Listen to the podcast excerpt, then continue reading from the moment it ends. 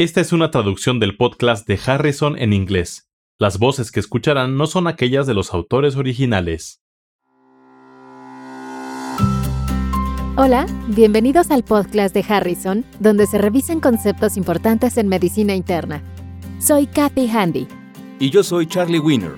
Venimos de la Johns Hopkins School of Medicine. Pasemos directamente al caso y a las preguntas. Se trata de un paciente varón de 68 años, afroamericano, que fue llevado al servicio de urgencias por su esposa por cefalea intensa de un día de evolución y hace una hora inició con confusión. Su presión arterial es de 230 a 140 y su frecuencia cardíaca es de 90 por minuto. La saturación de oxígeno arterial es de 95%. En la exploración mueve las cuatro extremidades en forma simétrica, no hay déficit evidente en la exploración neurológica ni la exploración de los pares craneales, pero presenta delirio evidente. En la exploración del área cardíaca se encuentra cardiomegalia y aumento de la intensidad del choque de punta con galope S4. Los campos pulmonares se encuentran limpios a la auscultación y los estudios de laboratorio rápidos reportaron creatinina de 2.4 miligramos por 100 mililitros, proteína 2 cruces en orina con hematuria hematócrito de 32% con recuento plaquetario normal. En la revisión de la sangre periférica, se observa la presencia de esquistocitos. Su electrocardiograma muestra datos compatibles con hipertrofia del ventrículo izquierdo, sin elevaciones o depresiones agudas del segmento ST. La resonancia magnética cerebral de urgencia muestra cambios microvasculares, pero sin datos de infarto o hemorragia agudas. Hasta este momento hagamos una pausa y analicemos la situación. Parece un caso de hipertensión maligna dadas las cifras mencionadas de presión arterial de 230 a 140 y la evidencia de daño de órganos en varios aparatos y sistemas. Tiene evidencia de afectación del sistema nervioso central en forma de delirio y daño renal manifestado por incremento de las concentraciones de creatinina y proteinuria, además de presentar anemia hemolítica evidente en el frotis de sangre periférica es de asumirse que el paciente tiene hipertensión de larga evolución, aunque no se mencionó ese dato. La esposa informó que el paciente tenía hipertensión de 20 años de evolución y que en fecha reciente el paciente había suspendido sus fármacos. También tiene antecedentes de hiperlipidemia, pero no de infarto miocárdico, apoplejía o de otro evento vascular. Se debe empezar por atender el problema agudo y más tarde se podrían revisar los aspectos relacionados con la enfermedad crónica. La pregunta dice, con respecto al tratamiento de la presión arterial en etapa aguda, ¿cuál de las siguientes opciones sería la conducta terapéutica más razonable? A. Clonidina, 0.1 miligramos por vía oral. B. Lisinopril, 20 miligramos por vía oral. C. Labetalol intravenoso, 20 miligramos y continuar con goteo parenteral continuo hasta una presión arterial media ideal de 125 milímetros de mercurio en la primera hora. D. Nifedipina oral de liberación inmediata o E. Plasmaféresis urgente. En una situación de urgencia hipertensiva, lo importante es reducir la presión arterial media en términos de minutos a horas en 25%. Esto es porque la mayoría de los pacientes, incluso en este caso, que acude con hipertensión maligna, tiene elevaciones crónicas de larga evolución de la presión arterial, de forma que han tenido modificaciones en la autorregulación cerebral. Reducir la presión arterial con rapidez a cifras normales para la población general podría ocasionar hipoperfusión e infartos cerebrales. ¿Cuál de las opciones es mejor para este caso? El tratamiento parenteral tiene un inicio más rápido y se ajusta con mucha mayor facilidad que el tratamiento oral, de forma que preferiría una opción intravenosa sobre un tratamiento oral. Las opciones de administración oral mencionadas son inapropiadas. De las opciones mencionadas, la opción C, la betalol, 20 miligramos por vía intravenosa y después en goteo continuo me parece la más apropiada. La nifedipina de liberación inmediata es particularmente potente, pero se acompaña de alto riesgo de infarto miocárdico cuando se utiliza en esas situaciones. De forma que, de las cuatro opciones farmacológicas mencionadas, se descartan los tres fármacos orales y se elige el tratamiento parenteral. ¿Qué hay sobre la plasmaféresis?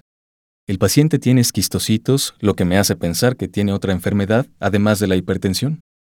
La hipertensión maligna es una urgencia hipertensiva que puede causar anemia hemolítica intravascular. de forma que no es raro que se presente en estos casos. Pero no estaría indicada la plasmaféresis como en los casos de púrpura trombocitopénica trombótica, un trastorno poco probable en este caso, ya que no se mencionó que tuviera plaquetopenia. La pregunta también incluye el hecho de que el paciente es afroamericano.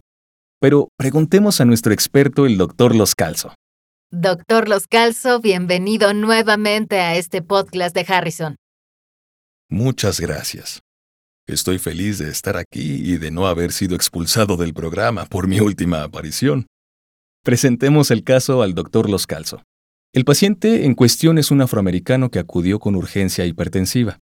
Contamos con todos estos estudios epidemiológicos grandes que con frecuencia incluyen su análisis por sexo y grupo étnico.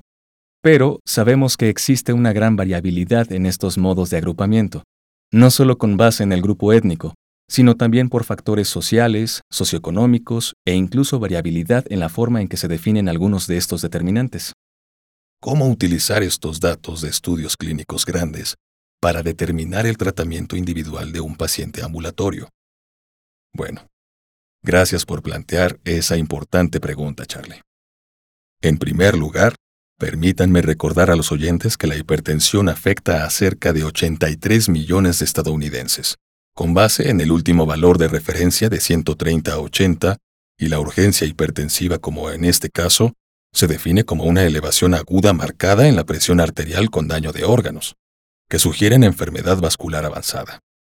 Los estudios epidemiológicos han demostrado que la hipertensión afecta desproporcionadamente a los individuos de raza negra y en particular a los varones negros que también tienen tasas más altas de complicaciones, como infarto de miocardio accidente cerebrovascular y muerte súbita.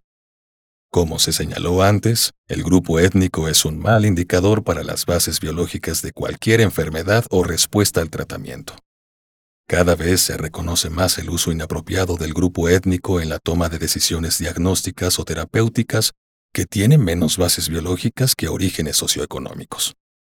En realidad, se debe reconocer que existe cierto racismo estructural que ha permeado en el sistema de salud estadounidense durante los últimos 400 años. Las disparidades económicas han incrementado el racismo estructural global, y es mucho más probable que esto contribuya a la prevalencia de hipertensión y de sus complicaciones, lo que incluye las urgencias hipertensivas e individuos de raza negra. Más que utilizar un algoritmo de decisiones basados en el grupo étnico, es mejor centrarse en objetivos terapéuticos y ajustar el tratamiento de acuerdo con el fenotipo individual del paciente hipertenso. Revisaremos más de este tema un poco más adelante. Recordemos que es importante desarrollar una relación de confianza con el paciente, o a través de los miembros del equipo de salud que tenga buena relación con el paciente, para asegurar que se sienta cómodo sobre las recomendaciones y que esté dispuesto a tener apego terapéutico a las medidas recomendadas. Ahora, en las últimas décadas ha habido un progreso tremendo en mejorar las tasas de complicaciones de la hipertensión, pero las cardiopatías siguen siendo la causa más común de muerte en Estados Unidos y sabemos que el apego terapéutico a los fármacos orales en el paciente ambulatorio puede ser difícil. ¿Cómo cree que pueda mejorarse el apego terapéutico? ¿Cuáles son los principales objetivos en los siguientes 10 a 20 años para mejorar la tasa de mortalidad por cardiopatía? Creo que es fundamental establecer algún tipo de estructura social que apoye la relación de confianza entre el paciente y el personal de salud. Un par de estudios interesantes resaltaron este punto, e incluyeron la participación de barberos en barrios de afroamericanos, que inició en la ciudad de Dallas. Los estudios clínicos Barber 1 y Barber 2 concluyeron que las barberías son sitios de reunión social de las comunidades de afroamericanos, más que las comunidades de caucásicos y que el barbero es un miembro confiable de la comunidad. En este caso, se enseñó a los barberos cómo medir la presión arterial de forma apropiada y bajo la guía de estos barberos, casi se duplicó el control de la presión arterial en pacientes que participaron en este estudio clínico en comparación con aquellos que no recibieron asesoría por barberos.